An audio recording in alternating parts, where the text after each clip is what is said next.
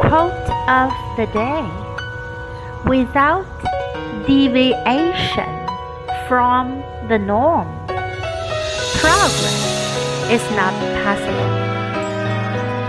By Frank Zappa.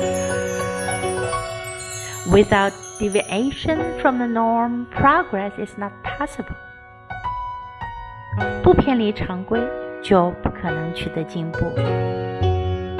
Word of the day Deviation deviation 背离偏离。